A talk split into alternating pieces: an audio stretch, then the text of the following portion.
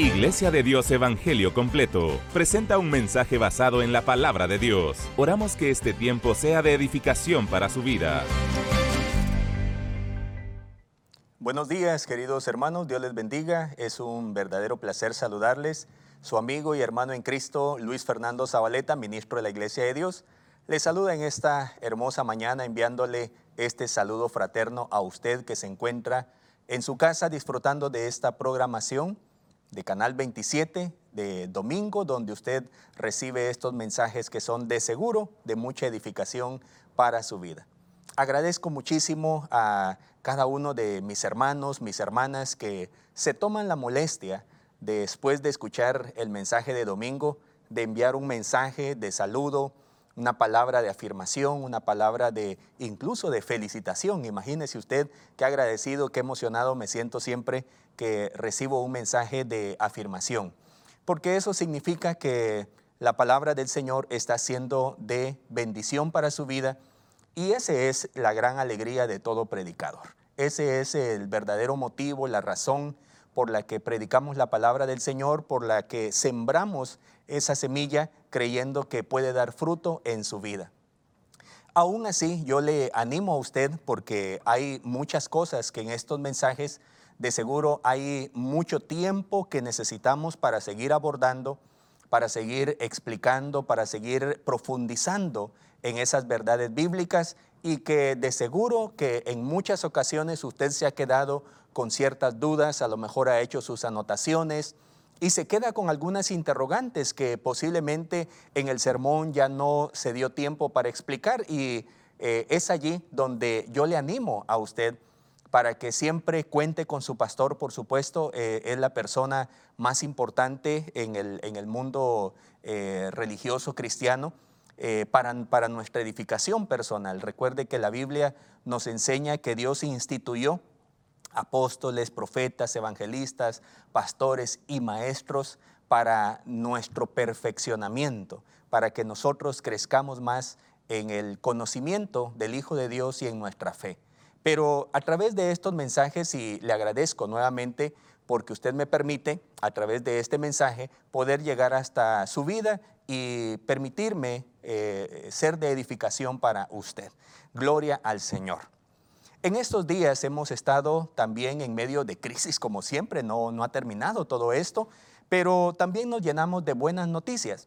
Fíjese que en estos días se estuvo eh, ya eh, eh, comunicando que fue aprobada, aprobadas algunas políticas para la protección de la vida y para la protección de la familia. Eso es una iniciativa de la iglesia que hemos, hemos ido acompañando eh, bueno, digo, eh, hemos, ¿verdad? Porque me incluyo dentro del, grueso de la iglesia, pero algunos de nuestros líderes muy capacitados se han sentado en mesas de trabajo junto con personal de gobierno, incluso con el mismo presidente, vicepresidente, algunos eh, diputados, para trabajar ese tema que es de mucha importancia, la protección de la vida desde su concepción hasta el último día cuando seamos personas ancianas. Y a la vez se han dictado algunas políticas muy interesantes eh, respecto a la protección de la familia. Así que usted eh, en, en los siguientes días va a estar escuchando algunas acciones a través del Ministerio de Educación de nuestro gobierno que va a estarse implementando todas esas estrategias para favorecer a la familia y para favorecer la vida, por supuesto. Eso nos llena de regocijo y es parte de lo que hacemos como iglesia, es parte de nuestra iniciativa de trabajo, es parte de los valores que defendemos desde la palabra del Señor. Siguiendo con esa línea, a través de esa nota que acabo de presentarle, quiero decirle que eh, vamos a hacer una pausa en los mensajes proféticos que hemos eh, venido trabajando en el mes de julio y a partir de este primer eh, domingo del mes de agosto, vamos a estar uniéndonos a esa preciosa campaña de unidad de la iglesia del Señor en nuestro país, Guatemala, y soñamos porque así sea en el mundo entero. Hemos hablado ya en otra ocasión la gran bendición que es Canal 27 como un medio que nos vincula a la iglesia en general, la iglesia de Cristo. A través de esta programación usted escucha mensajes desde una perspectiva presbiteriana, desde una eh, perspectiva wesleyana, desde una perspectiva eh, pentecostal, etc. Usted eh, recibe un mensaje que viene de la palabra del Señor y desde distintos enfoques teológicos usted es edificado. Y eso lo hacemos en un ambiente de armonía aquí en Canal 27 para la gloria del Señor. Unido a estos esfuerzos se ha implementado el programa, un programa nacional que se ha denominado Juntos y en Armonía para la Gloria de Dios. Y a mí eh, se me ha dado este gran honor, este gran privilegio de poder compartir una serie de temas relacionados bajo un, tema general que se llama el matrimonio. Así que los cinco domingos del mes de agosto usted va a estar recibiendo una serie de, temas relacionados con este gran tema sobre el matrimonio. El tema de esta mañana lleva por nombre la institución del matrimonio. Vamos a comenzar con ese tema básico, con ese tema que establecerá cimientos para poder construir los otros temas que vendrán posterior a este. La institución del matrimonio.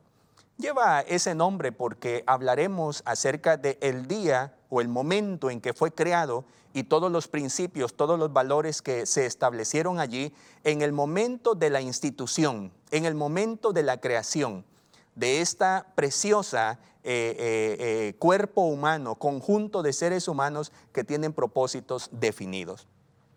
esta, en esta nueva serie, entonces, que abordaremos en este mes, eh, estaremos tocando este tema muy interesante, un tema que tiene eh, mucho interés en nuestra actualidad. Procuraremos dar una respuesta a los conflictos éticos que vivimos en nuestra sociedad, principalmente en este gran tema del el matrimonio.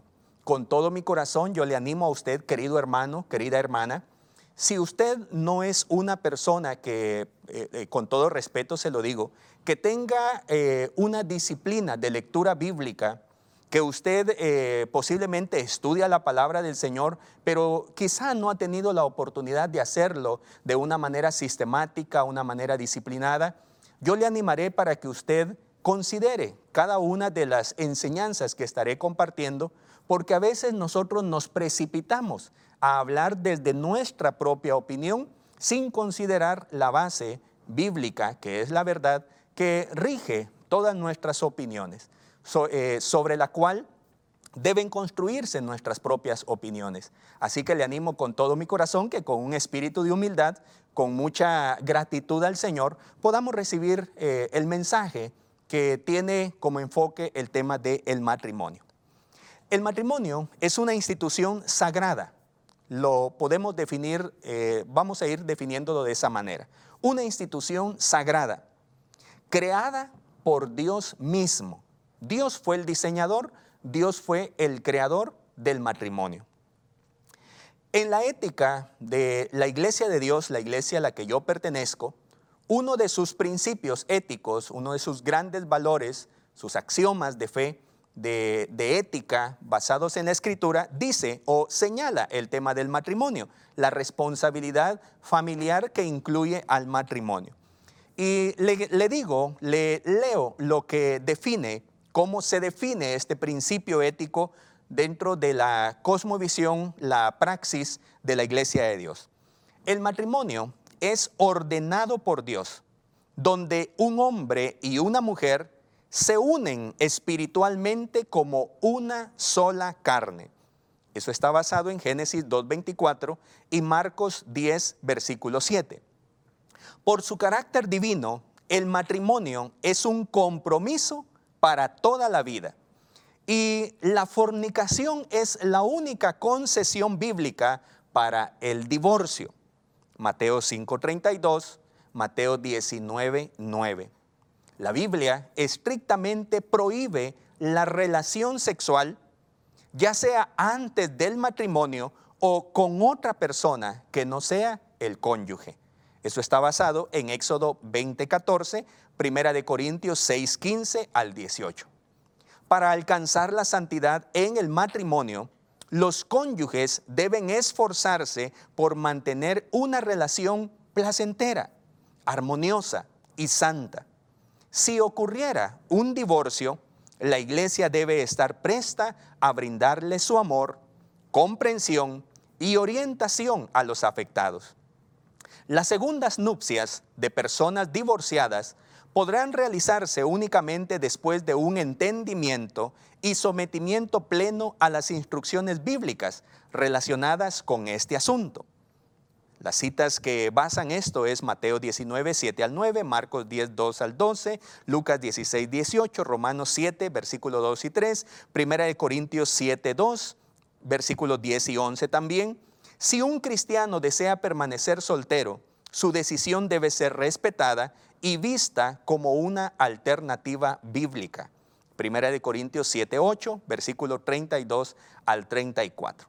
Esta, digamos, es la, base ética sobre la que se construye toda la enseñanza respecto al matrimonio en una perspectiva como lo tiene la Iglesia de Dios Evangelio Completo de Guatemala.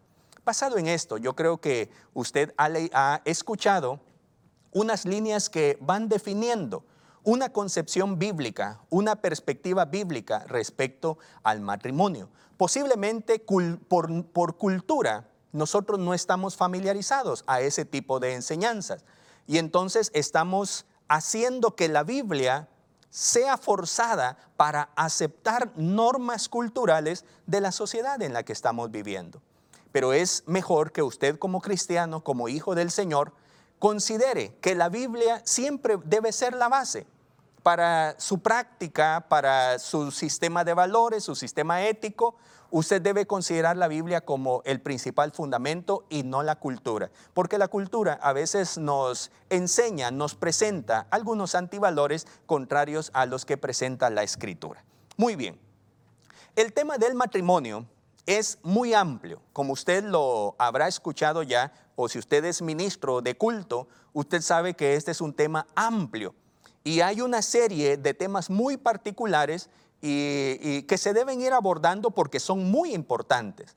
El tema de la economía, el tema de la crianza de los, de los hijos, el tema de las relaciones sexuales dentro del matrimonio eh, eh, y muchos temas más que se pueden ir considerando dentro de esta temática abundante que nos presenta el matrimonio. Y es muy abundante porque en el matrimonio es donde, se, son, donde convergen las personas las personas que van a encontrar propósito, las personas que van a procrear una familia, las personas que van a encontrar autorrealización en la vida. Por eso el tema del matrimonio es demasiado importante como para verlo de manera superficial y por esa razón es necesario que ahondemos más en esta temática a nivel de iglesia local, a nivel de discusión de grupos, porque hay mucha necesidad en este tiempo. Una verdad que quiero dejar grabada en su corazón y que debemos aprender en este mensaje es, Dios instituyó el matrimonio para cumplir nuestro propósito. Dios instituyó el matrimonio para cumplir nuestro propósito. El propósito suyo, el propósito mío, lo podemos alcanzar, lo podemos cumplir en la base del matrimonio. Bendito sea el nombre del Señor, porque Él es bueno, queridos hermanos. En este mensaje, entonces, analizaremos algunas bases teológicas. Note usted lo que vamos a estar analizando. Bases teológicas. No son opiniones personales, no son criterios culturales, son bases teológicas. Y como bases teológicas están eh, circunscritas, están explícitas en la palabra del Señor. Es importante que usted considere eso, ¿verdad? No vamos a filosofar, eh, aunque puede tener cierto parecimiento, una especie de especulación filosófica, vamos a establecer bases teológicas basadas en la escritura que para usted y para mí son la fuente de toda verdad. Vamos a, analizar entonces algunas bases teológicas sobre las que se fundó el primer matrimonio, aquel primer matrimonio de Adán nuestro ancestro Adán, nuestra antigua madre, tatarabuela Eva, que establecieron, eh, Dios les ayudó a instituir, a crear su matrimonio. Y en esa figura, en, esa, en ese primer modelo de matrimonio, encontraremos esas bases teológicas para nuestra vida. Le animo entonces con todo mi corazón Si usted está pasando por un momento crítico en su vida matrimonial, le animo para que usted eh, se siente por un momento a escuchar estas bases teológicas que le pueden eh, eh, ayudar a usted a encontrar la solución para sus problemas matrimoniales que pueda estar necesitando en este momento. Muy bien. Primera base teológica. Dios hizo al hombre y a la mujer a su imagen. Comencemos con esa base teológica. El hombre y la mujer fueron hechos a imagen de Dios. Algunas veces usted habrá escuchado comentarios que no tienen fundamento, de que en la vida cristiana o en la iglesia, en el cristianismo, se discrimina a la mujer. Es falso, es falso. La única religión que dignifica a la mujer, la única, es el cristianismo. No lo va a encontrar usted en la religión musulmana. No lo va a encontrar usted en la religión shintoísta. No lo va a encontrar usted en la religión hinduista o budista. Claro que no. Porque la religión cristiana tiene fundamentos. Y uno de los primeros fundamentos teológicos es que tanto el hombre como la mujer fueron hechos a imagen de Dios. Qué bueno es el Señor. Qué bueno es Dios con nosotros, queridos hermanos. La palabra del Señor, si usted me acompaña, en el capítulo 1 de Génesis, versículo 26, tomaremos la primera parte del 26 y la primera parte del 27 para hablar de la imagen de Dios. Dios hizo al hombre y a la mujer a su imagen. Procuraremos entender este eh, término, este concepto teológico de imagen de Dios. Dice la Biblia, versículo 26. Entonces dijo Dios, imagínese en ese escenario eterno, ese escenario de la eternidad. Dios en todo ese proceso de creación ha hecho durante cinco días los seres creados que usted conoce, la materia creada. Y ahora dice, hagamos al hombre la palabra hombre eh, se dice Adam, que significa humanidad, a nuestra imagen, conforme a nuestra semejanza. Ahora el versículo 27. Y creó Dios al hombre, humanidad, a su imagen. A imagen de Dios lo creó. Varón y hembra los creó. Alabado sea el nombre del Señor. Qué bonito texto, queridos hermanos. Qué bonita base. Qué bonito fundamento bíblico teológico. En este versículo se usa el término hombre. Hagamos al hombre. Le decía que eh, viene de una raíz Adam que es genérico para hablar de humanidad. Cuando, nosotros, en vez de decir hombre y mujer, decimos, cuando los vamos a incluir a, ambos eh, sexos, géneros, decimos humanidad. Dios hizo, Dios pensó hacer a la humanidad, hombres y mujeres. Los diseñó, los pensó hacerlos a su imagen. Bendito sea el nombre del Señor. Conforme a su semejanza. Note esos elementos en estos versículos. El término señala que en la imagen, en esa concepción de imagen de Dios, semejanza de Dios, está incluido el hombre y la mujer, la humanidad. Veamos las enseñanzas que este versículo, estos dos versículos nos dejan para ir comprendiendo lo que significa. Dios hizo al hombre y a la mujer a imagen de Dios. Esto es muy importante, porque cuando vamos a hablar de matrimonio, estamos hablando de dos seres creados a imagen de Dios. No estamos hablando de un, de un ser inferior y otro superior, uno que domina y otro que está sujeto y dominado. No estamos hablando de eso. En el plano original, en el diseño antes del, Génesis 3, en Génesis capítulo 1, cuando todo es perfecto, cuando todo está hecho, creado, todo fue creado y, y, fue bueno en gran manera, como dice la escritura, allá al final en el versículo 31 del capítulo 1, en ese plano original encontramos a un hombre y a una mujer diseñados perfectamente a imagen de Dios. ¿Qué significa esto? Número uno, Dios diseñó a los humanos como corona de la creación. No hizo a los humanos antes que a los animales. No hizo a los humanos, seres humanos, antes que las plantas, antes que los peces, antes que las aves. No, Dios los hizo a imagen de Él como corona de la creación, como lo más especial dentro de su proyecto creativo. El salmista se maravillaba de esta acción divina. Cuando Él nos dice allí en el libro de los Salmos, esta frase, este, estos versículos, Salmo 8, versículo 3 al 6, dice el salmista, cuando veo tus cielos, obra de tus dedos, la luna y las estrellas que tú formaste, digo, ¿qué es el hombre para que tengas de él memoria? Y el Hijo del Hombre para que lo visites. Le has hecho poco menor que los ángeles y lo coronaste de gloria y de honra. Le hiciste señorear sobre las obras de tus manos. Todo lo pusiste debajo de sus pies. Alabado sea el nombre del Señor. Los seres humanos, y ahora estamos claros, hombres y mujeres, no somos animales, queridos hermanos.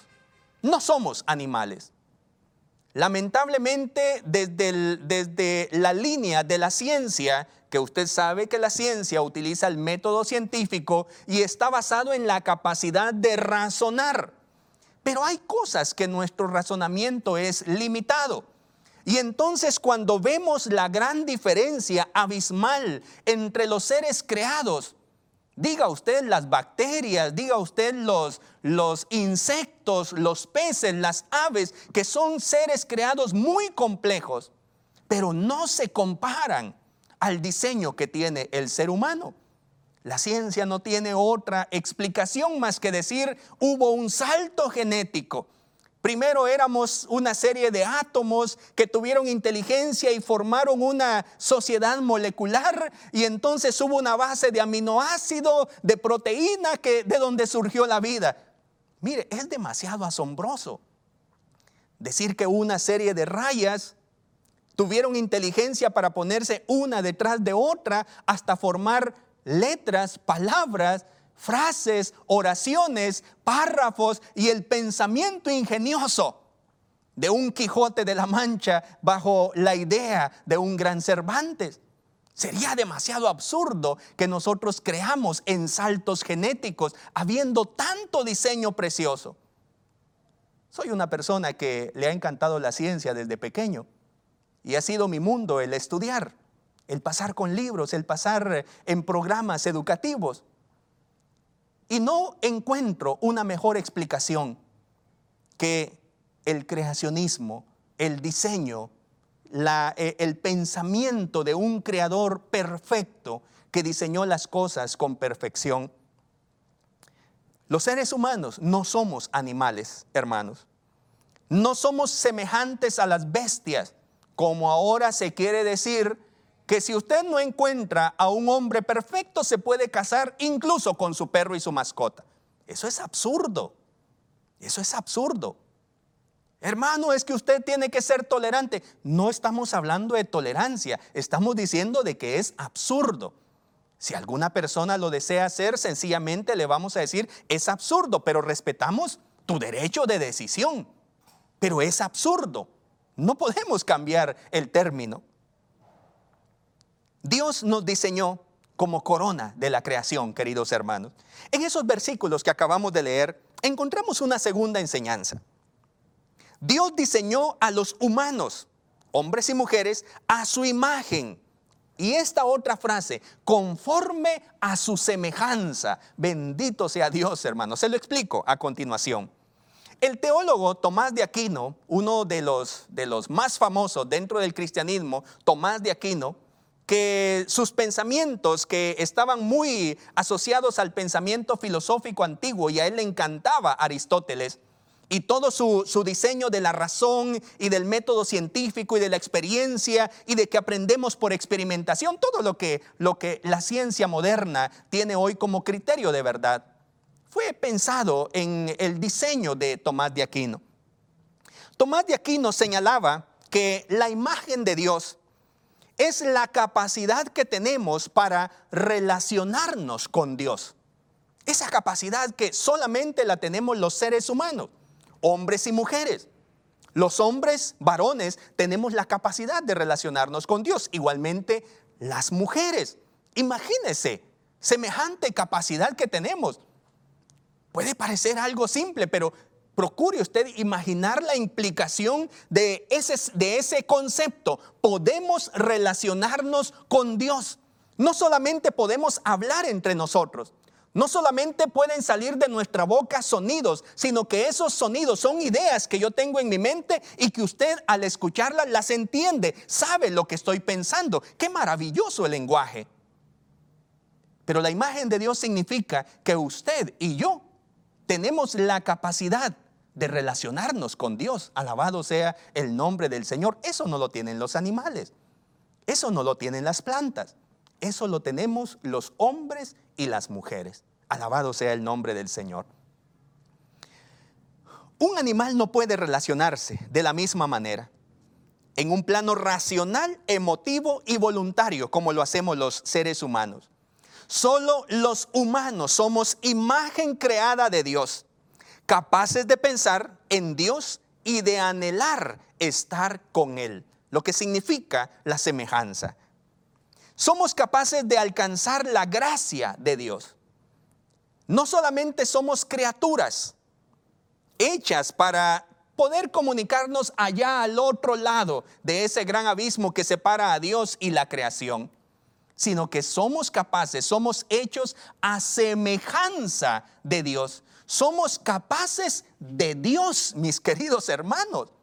Somos capaces de escuchar a Dios somos capaces de mirar a Dios, de contemplar a Dios, que saber que es Dios el que está presente. Somos capaces de llegar a tener los pensamientos de Dios. La mente de Cristo, alabado sea el nombre del Señor. Esto es maravilloso, queridos hermanos. Esto es muy especial. Los seres humanos fuimos creados a imagen.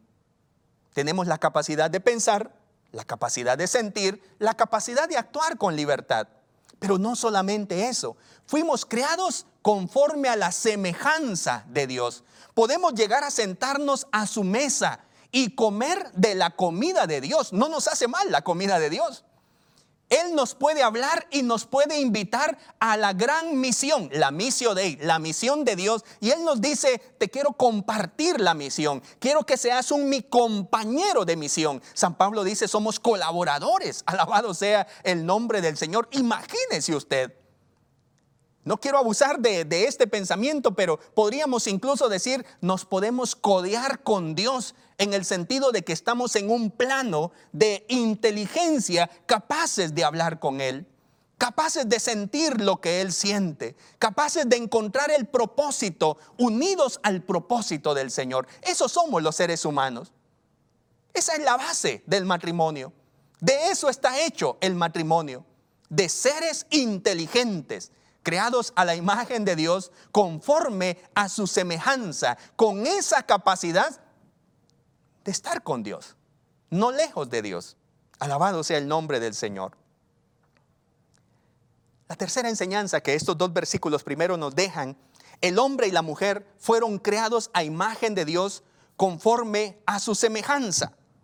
Esta es una idea extraordinaria. El hombre y la mujer son seres distintos por su género lo entendemos, ¿verdad? La palabra género, usted la, debe entender que es, eh, bueno, es una palabra casi universal, esa raíz, el gen, que significa de origen.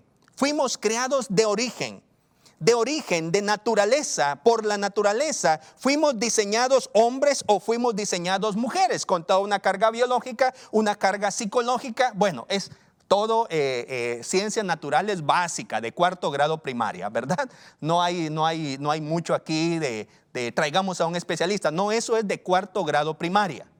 Muy bien, todo lo, lo comprendemos.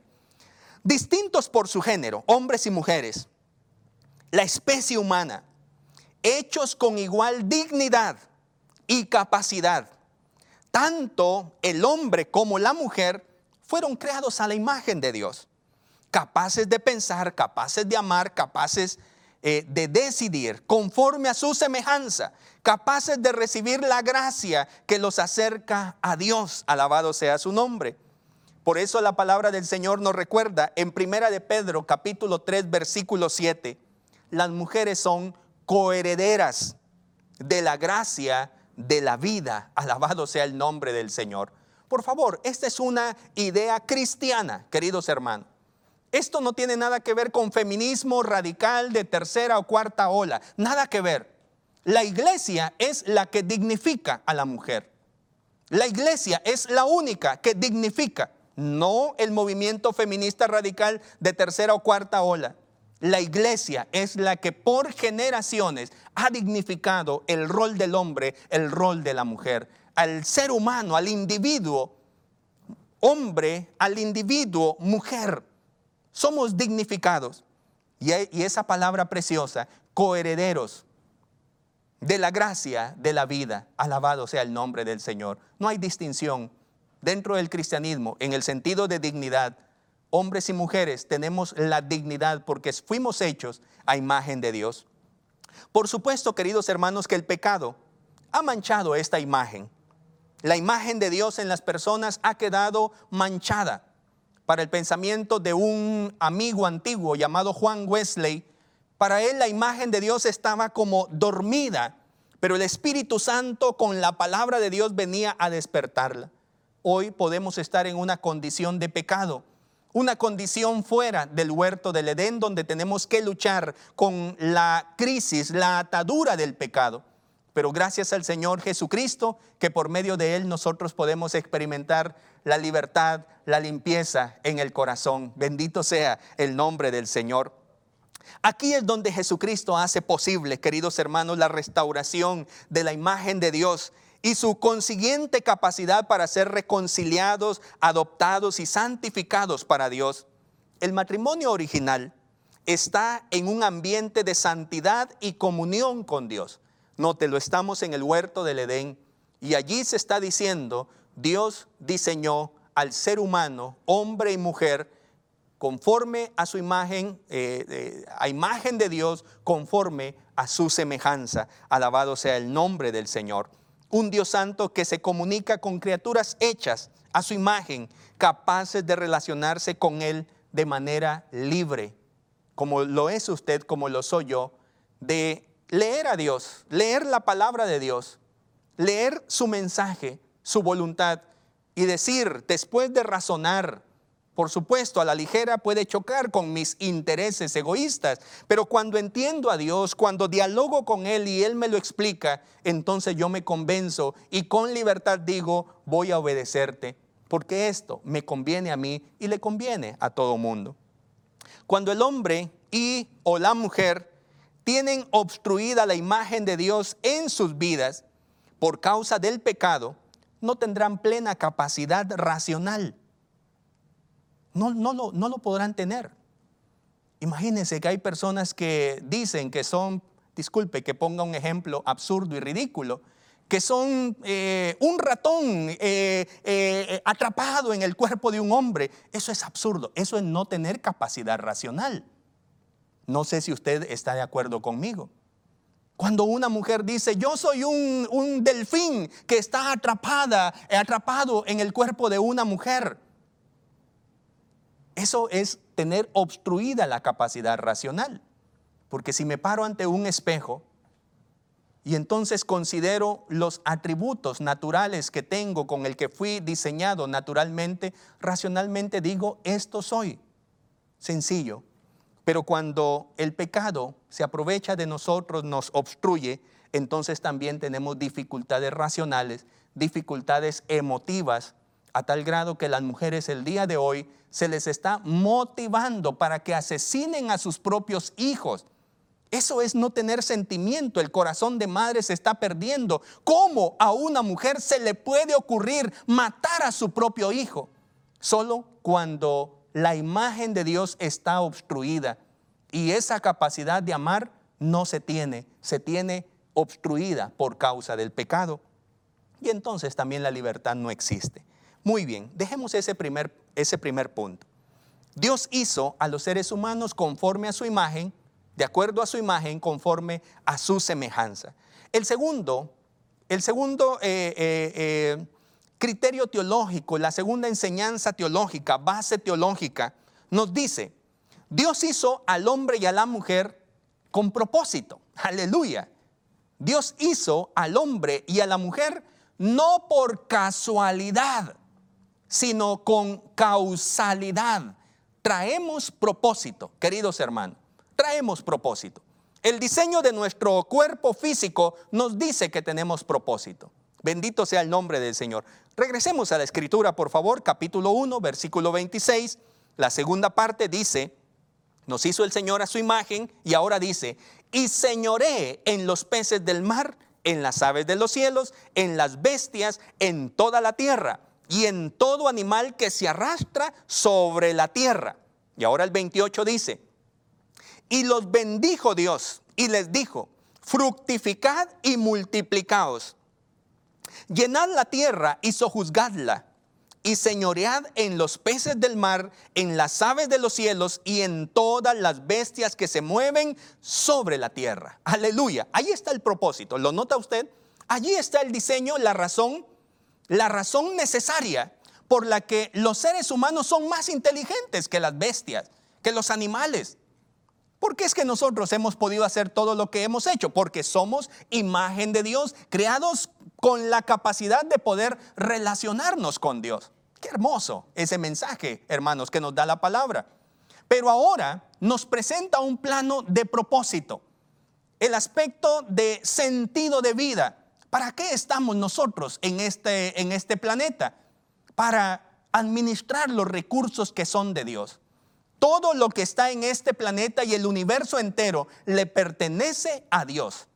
Todos los recursos. Y nosotros estamos puestos en la creación como corona de la creación, con inteligencia, con emociones, con libertad, para administrar, para cuidar.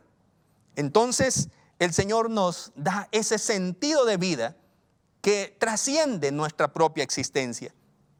No solo fuimos creados a imagen de Dios conforme a su semejanza, sino que también Dios nos dio un propósito. Así como el arquitecto si usted es arquitecto de profesión, usted sabrá que cada diseño de un arquitecto lleva dos cosas por lo menos. Belleza y utilidad, propósito, funcionalidad.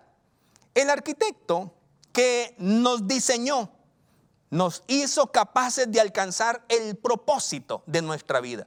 Nada hizo por casualidad en nosotros y nada ha permitido por casualidad todo tiene propósito en Dios. ¿En qué consiste el propósito de Dios en los seres humanos? En los versículos que leímos, por lo menos encontramos tres enseñanzas. La primera, nos hizo con el propósito de señorear sobre la creación. Señorear, somos los administradores, en cierto sentido, señores de la creación. Dios es el, el Señor Supremo pero Él nos ha colocado a nosotros como administradores de lo que le pertenece a Él.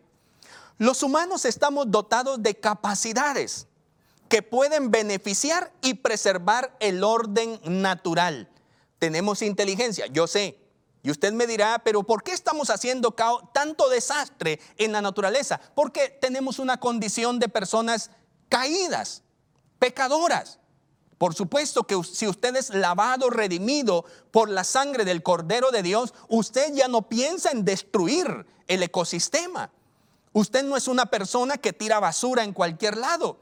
Su casa resplandece en medio de una comunidad llena de suciedad. La suya es la casa limpia.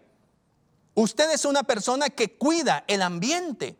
Aunque todos sean maleducados, usted tiene esa conciencia porque usted fue hecho y ahora usted lo entiende con el propósito de señorear, de ser el que cuida, de ser el que dirige el gran proyecto de Dios en la creación.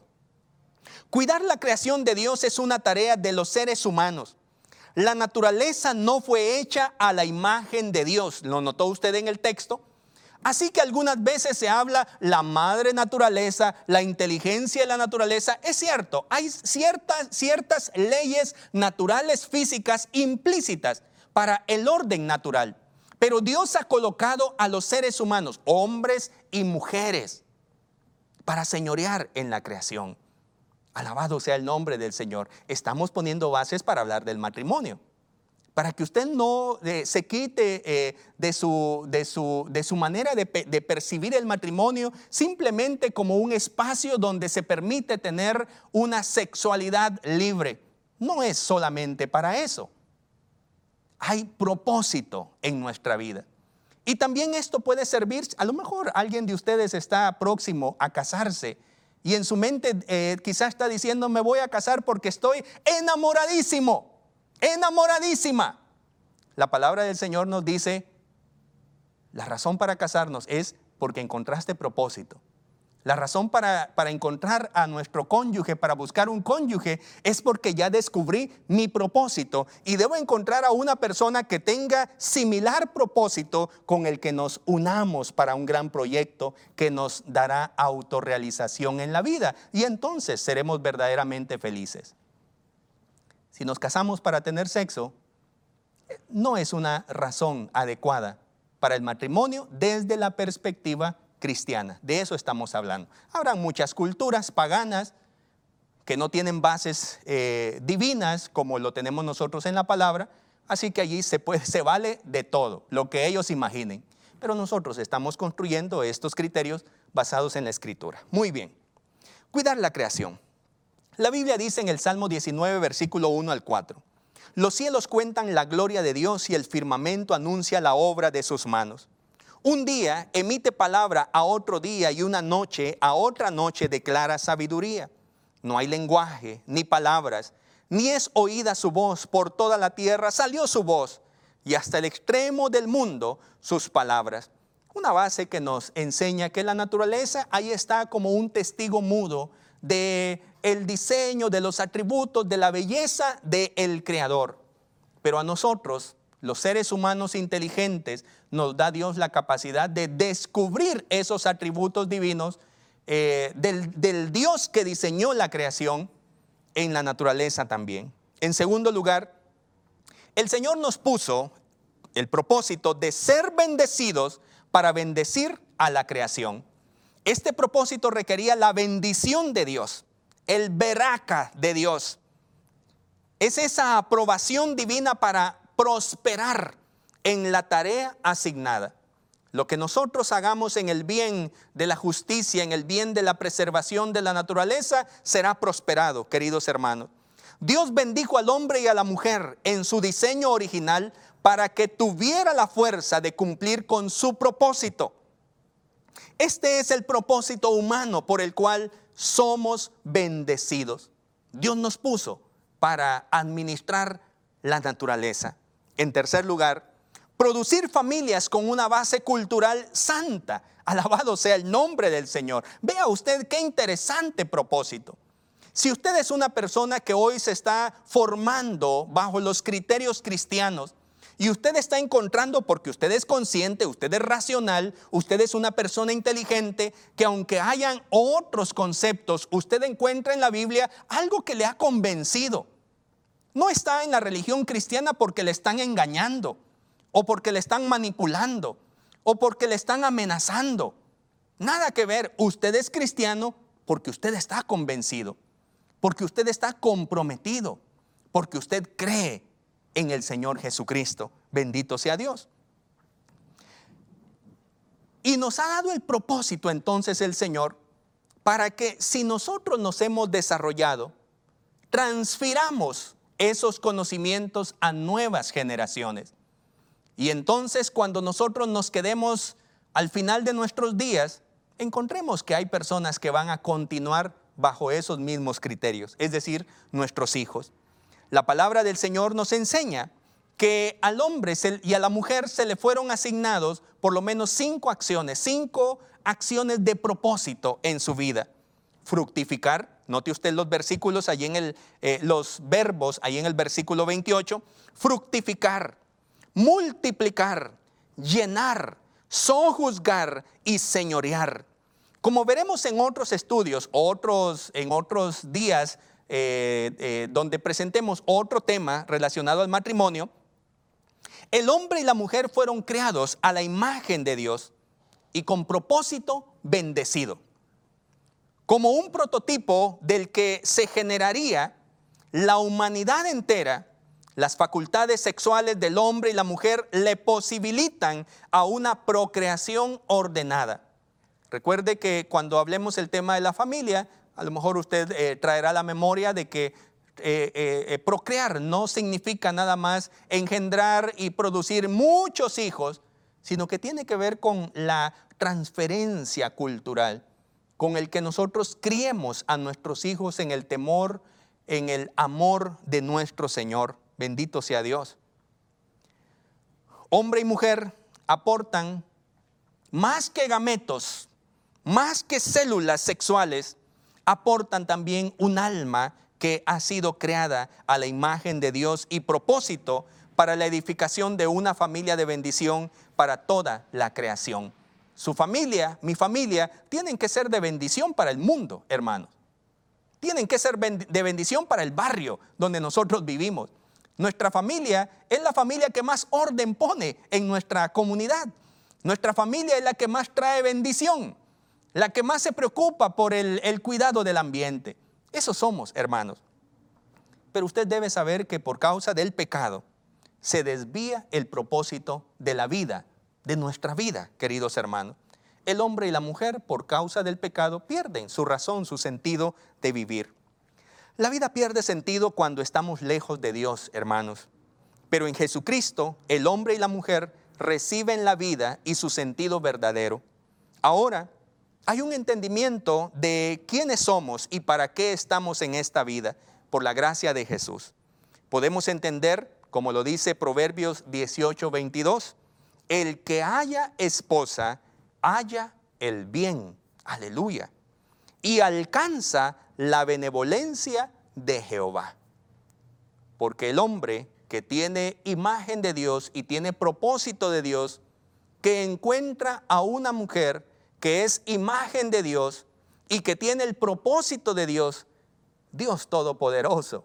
Esa será una relación bendecida que es lo que soñamos y deseamos para nuestro propio matrimonio, para el suyo también, querido hermano. Quiero terminar entonces en unos cuantos minutos hablando de, hablándole de la tercera base teológica. Y con esto terminamos. Dios hizo a un hombre y una mujer para complementarse.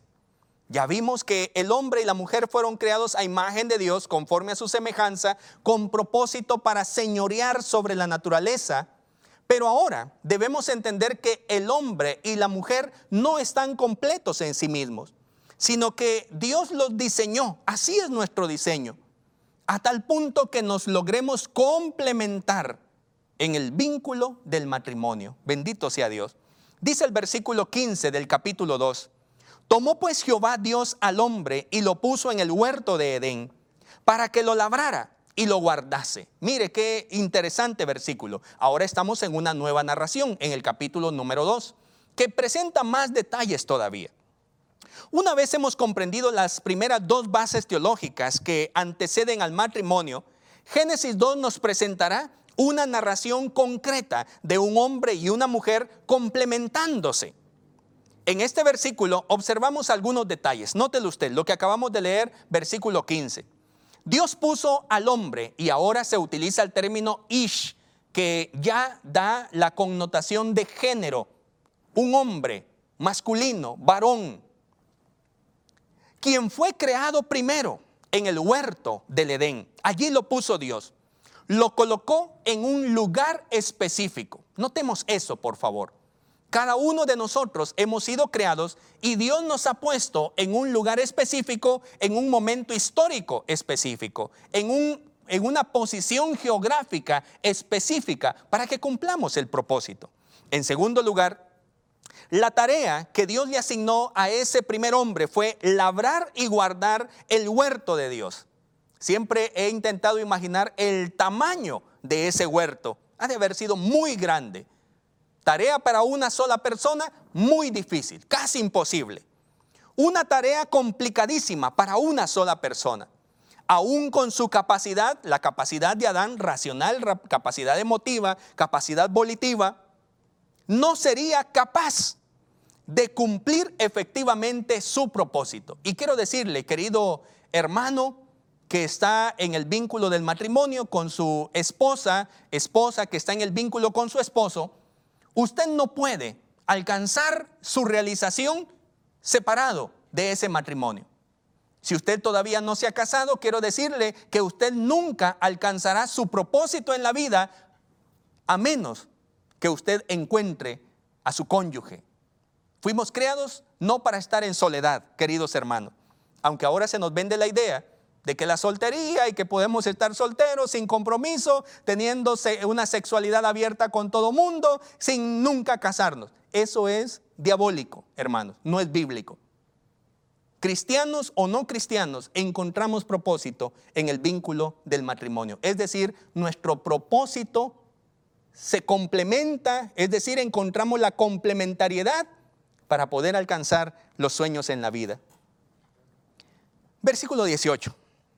Y dijo Jehová Dios, no es bueno que el hombre esté solo, le haré ayuda idónea para él. Aleluya. Versículo 18. ¿Notó usted, leyó usted la idea de Dios? La idea de Dios es mejor que la de, cualquier joven soltero. Yo quiero estar solo. La idea de Dios es, no es bueno que el hombre esté solo. Vamos leyendo la palabra del Señor, ¿verdad? De Dios proceden todas las buenas ideas. Fue Dios quien evaluó la soledad del hombre y la necesidad, necesidad de compañía. Con todo respeto, querido amigo, querido hermano soltero. ¿Ya evaluó usted sus condiciones económicas? No son tan buenas. Para un soltero, por mucho dinero que tenga, sus condiciones económicas nunca son las más favorables. Pero el matrimonio tiene misterio nos permite autorrealizarnos incluso en nuestras finanzas. Las finanzas se multiplican y encontramos realización, encontramos nuestros sueños cuando nos unimos en el vínculo del matrimonio. De Dios proceden las buenas ideas y para Él no es bueno que el hombre esté solo. Eso fue lo que expresó el Señor. Adán recibió ayuda para cumplir con su propósito. El Señor le hizo aves, le hizo bestias, para que labraran y sembraran más semillas y todo eso. Pero la Biblia dice, no se encontró ayuda para Adán. Así usted, querido hermano, puede estar rodeado en este momento por amigos. Uh, tiene muchos amigos usted. Los fines de semana está con sus amigos y la pasa bien. Pero entonces vuelve a la soledad. Puede tener compañeros. Puede tener mascotas. Puede tener tecnología de punta en su casa, usted viviendo solo en su apartamento. Y aunque usted lo tenga todo, eso no es una ayuda idónea para usted. No encontrará ayuda idónea en sus amigos, en sus compañeros, en sus mascotas o en su tecnología. La ayuda idónea la encontramos con nuestro cónyuge. La palabra del Señor termina allí expresando esa frase preciosa al final del capítulo 2. Entonces Jehová Dios hizo caer sueño profundo sobre Adán.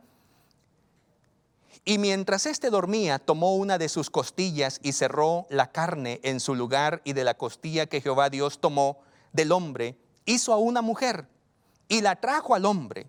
Dijo entonces Adán, esto es ahora hueso de mis huesos y carne de mi carne, esta será llamada varona porque del varón fue tomada. Por tanto dejará el hombre a su padre y a su madre y se unirá a su mujer y serán una sola carne.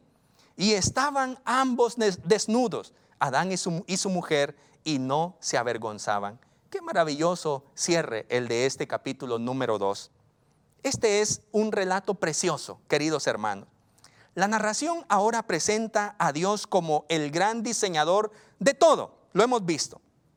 Adán es un receptor de la gracia divina.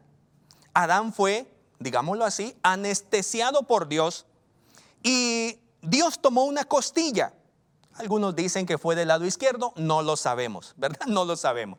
así que nuestras costillitas están allí cabales, pero Dios tomó una costilla. Pero ciertamente, queridos hermanos, la función de, nuestros, de nuestro sistema óseo en las costillas, proteger los órganos más especiales para la, para la supervivencia, para la vida, queridos hermanos.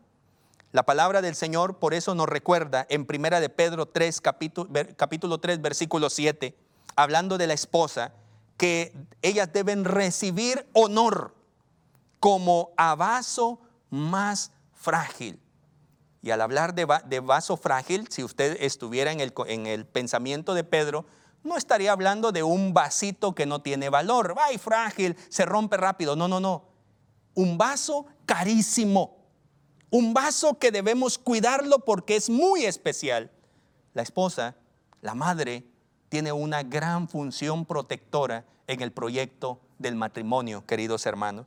Qué interesante. Vamos a seguir ahondando en estos temas en los siguientes eh, mensajes que daremos los días eh, domingos en este mismo horario, queridos hermanos. Y de seguro estaremos tocando estos temas muy interesantes nuevamente. No es bueno que el hombre esté solo. Fue lo que dijo Dios, queridos hermanos. Ese hombre hecho a imagen de Dios y con propósito, esa mujer hecha a imagen de Dios y con propósito, no es bueno que estén solos y solas. Dios los hizo como complemento, un hombre y una mujer, no dos hombres ni dos mujeres, un hombre y una mujer, porque son complemento para la autorrealización. Termino diciéndoles, queridos hermanos, que el ser humano, en resumen, fue hecho a imagen y con propósito. Este propósito es demasiado grande para hacerse en soledad. Dios mismo nos da ejemplo de un proyecto trabajado en unidad, Él en Trinidad, Padre, Hijo y Espíritu Santo en comunidad, haciendo la obra especial de creación y de preservación. Asimismo, el ser humano que es imagen de Dios no puede alcanzar la realización personal a menos que lo haga en la compañía de su cónyuge. Queridos hermanos, Hoy hemos hablado acerca de estas primeras bases teológicas, la institución del matrimonio. Con la ayuda del Señor, el próximo domingo ampliaremos un poco más con un tema nuevo relacionado a el gran tema del matrimonio. Que Dios le bendiga a usted, que pase un feliz día y que esta nueva semana que el Señor nos da sea de mucha bendición. Cumplamos el propósito del Señor. Bendiciones. Esperamos que este espacio de enseñanza bíblica haya sido de bendición a su crecimiento espiritual. Este programa es una producción de Canal 27. Predicamos la verdad.